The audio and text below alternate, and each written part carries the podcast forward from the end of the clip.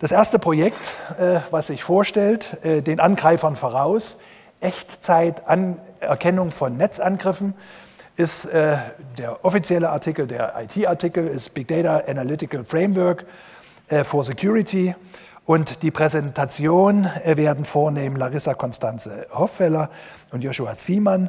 Zum Projekt, zum Team gehören weiter Mirko Krause, Wenzel Pünter, Marvin Gerhard Thiele. Vielleicht zeigt ihr euch ganz kurz und dann äh, soll es losgehen. Äh, die Studenten sind, ja, aufstehen, aufstehen.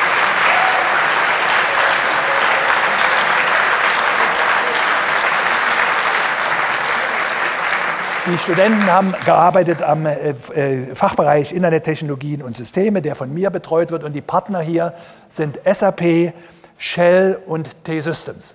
Das ist euer Podium.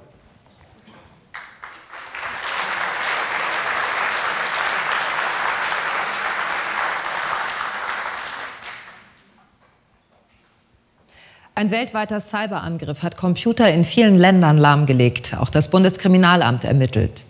Der Angriff sei nicht der erste seiner Art, er sei aber besonders schwerwiegend, so Innenminister de Maizière. Die Attacke mit erpresserischer Schadsoftware hatte Computer tausender Unternehmen, Behörden und Einzelpersonen getroffen.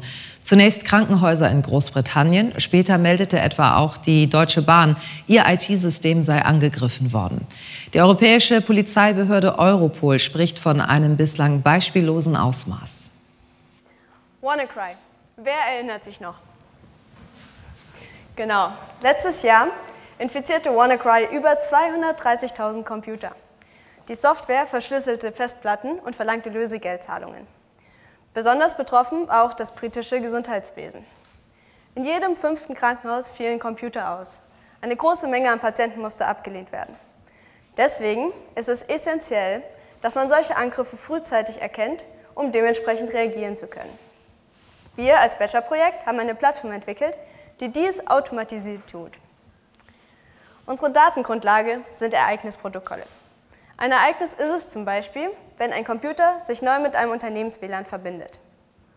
In Netzwerken von Unternehmen werden solche Ereignisse gesammelt und generiert. Unsere Plattform analysiert dann diese Daten und wir können neue Erkenntnisse aus den Ereignissen gewinnen. In einem Unternehmen mit etwa 90.000 Mitarbeitern werden täglich etwa 2 Milliarden Ereignisse generiert. Dies entspricht etwa einer Menge von 4 Terabyte pro Tag. Wir machen jetzt ein kleines Gedankenexperiment, um uns überhaupt vorstellen zu können, was für eine riesige Datenmenge das ist. Zum Beispiel nehmen wir die 4 Terabyte und drucken sie auf Papier aus. Stapeln wir nun diese Papiere. Dann erhalten wir bereits jetzt einen Turm von 140 Kilometern. Man muss schon sehr, sehr, sehr lange HPI-Student sein, um genug Druckguthaben anzusparen, um so viel Papier überhaupt ausdrucken zu können. Mit einer Datenmenge von zwei Tagen haben wir bereits eine Strecke von hier bis nach Hamburg. Und das liest sich echt kein Mensch mehr durch. Unsere Plattform analysiert nun diese riesigen Datenmengen. Und wie das genau funktioniert, erzählt jetzt Joshua. Genau. Man kann sich unsere Plattform vorstellen wie eine Produktionsstraße. Die Hauptzutat für alle Verarbeitungsschritte sind die Ereignisprotokolle. Diese durchlaufen vier Stationen in unserer Plattform die Normalisierung, das Enrichment, das Signature Matching und die Visualisierung. Es ist bereits eine große Herausforderung, diese Daten so schnell zu verarbeiten, wie sie überhaupt erzeugt werden. Erinnern Sie sich, wir haben zwei Milliarden Ereignisse am Tag. Der erste Verarbeitungsschritt ist die Normalisierung. Es sind nicht nur sehr viele Aktivitäten, die erzeugt werden, es sind auch viele verschiedene Formate, die alle berücksichtigt werden müssen. Ein kleines Beispiel, das Aufrufen einer Webseite erzeugt ein anderes Ereignis als zum Beispiel der Neustart eines Dienstes. Den Normalisierungsprozess möchte ich Ihnen anhand eines Beispiels veranschaulichen. Mitarbeiter Martin ruft von seinem Unternehmensrechner die Webseite autobild.de auf. Das erzeugt ein Ereignis in den Protokollen. Es könnte vereinfacht in etwa so aussehen, wie auf der Folie gezeigt. Im Normalisierungsprozess müssen wir nun die relevanten Informationen extrahieren und in ein einheitliches Format übertragen. Wenn das geschafft ist, haben wir die Informationen schon einmal in einem Format, mit dem der Rest der Plattform arbeiten kann. Im zweiten Schritt werden die Daten, die nun einheitlich sind, mit frei verfügbaren Kontextinformationen angereichert. Warum ist das interessant? Wir machen das, weil daran sehr viele und tiefgehende Analysen möglich sind. Ich möchte Ihnen das wieder anhand eines Beispiels veranschaulichen. Wir erinnern uns, dass Martin die Webseite Autobild aufgerufen hat. Dieses Ereignis möchten wir nun mit Standortinformationen erweitern. Das kann man sich bei Webseiten vorstellen wie eine Adresse. So wie ich nachschlagen kann, dass VW beispielsweise in Wolfsburg registriert ist, kann ich für jede Webseite nachschlagen, wo sie angemeldet ist. Im Falle von Autobild ist das nun Stralsund. Mit dieser Erkenntnis können wir nun weitere Überlegungen tätigen. Zum Beispiel kann ich mir überlegen, wenn die Mehrzahl der Webseiten, die in Hamburg registriert sind, bösartige Inhalte verbreiten, kann ich mir überlegen, ob ich überhaupt noch Webseiten, die aus Hamburg kommen, in meinem Unternehmensnetzwerk erlaube. Das ist natürlich stark vereinfacht. In der Realität sollte man solch weitreichende Entscheidungen nie aufgrund einer solch dünnen Informationslage treffen. Es veranschaulicht aber gut, welches Potenzial diese Kontextinformationen bergen. Eine Sache ist jetzt noch nicht klar, oder? Wie erkennen wir überhaupt Angriffe? Wie zum Beispiel das eingangs erwähnte WannaCry. Das geschieht im dritten Schritt unserer Plattform, dem Signature Matching. Bekannte Angriffe werden durch sogenannte Signaturen beschrieben. Vereinfacht können wir hier annehmen, dass die WannaCry-Attacke nur durch die Webseite beschrieben wird, über die sie verbreitet wird. Mitarbeiter Martin wurde nun überlistet. Er hat nicht nur die Webseite autobild.de aufgerufen, sondern auch die Webseite wannacry.com.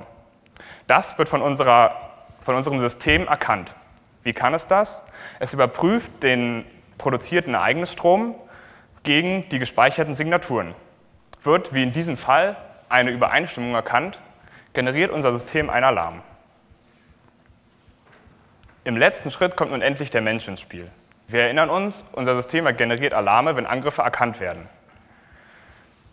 Diese werden in Unternehmen in der Regel von dedizierten Analystenteams kategorisiert, evaluiert und weitere Maßnahmen eingeleitet. Außerdem haben und müssen diese Analysten immer die aktuelle Situation im Netzwerk im Blick haben. Diese Folie zeigt nun eine Beispielvisualisierung aus unserer Plattform, wie solch eine Netzwerksituation aussehen kann. Hier können wir zum Beispiel einen abrupten Abbruch von Logins sehen. Im Worst Case könnte das bedeuten, dass ein Teil unserer Infrastruktur ausgefallen ist. Es kann sich niemand mehr anmelden. Ich denke, wir sind uns einig, das wäre fatal. Wir schauen aber noch einmal genauer hin. Man kann das jetzt ein bisschen schlecht lesen, aber wir sehen, dass die Uhrzeit kurz vor 18 Uhr ist. Ich denke, wir sind uns alle einig, wir können beruhigt sein. Es ist kein Schaden an unserer Infrastruktur. Martin und seine Kollegen gehen nach Hause und machen Feierabend. Es ist also kein ungewöhnliches Verhalten in dem Sinne. Was das aber wieder schön veranschaulicht, ist, dass es ein geschultes Auge und einiges an Erfahrung braucht, um solche Netzwerksituationen überhaupt einschätzen zu können. Die Hauptaufgabe der Visualisierung ist es hier, die Analysten bestmöglich zu unterstützen. Nun, es gibt bereits ähnliche Produkte wie dieses auf dem Markt.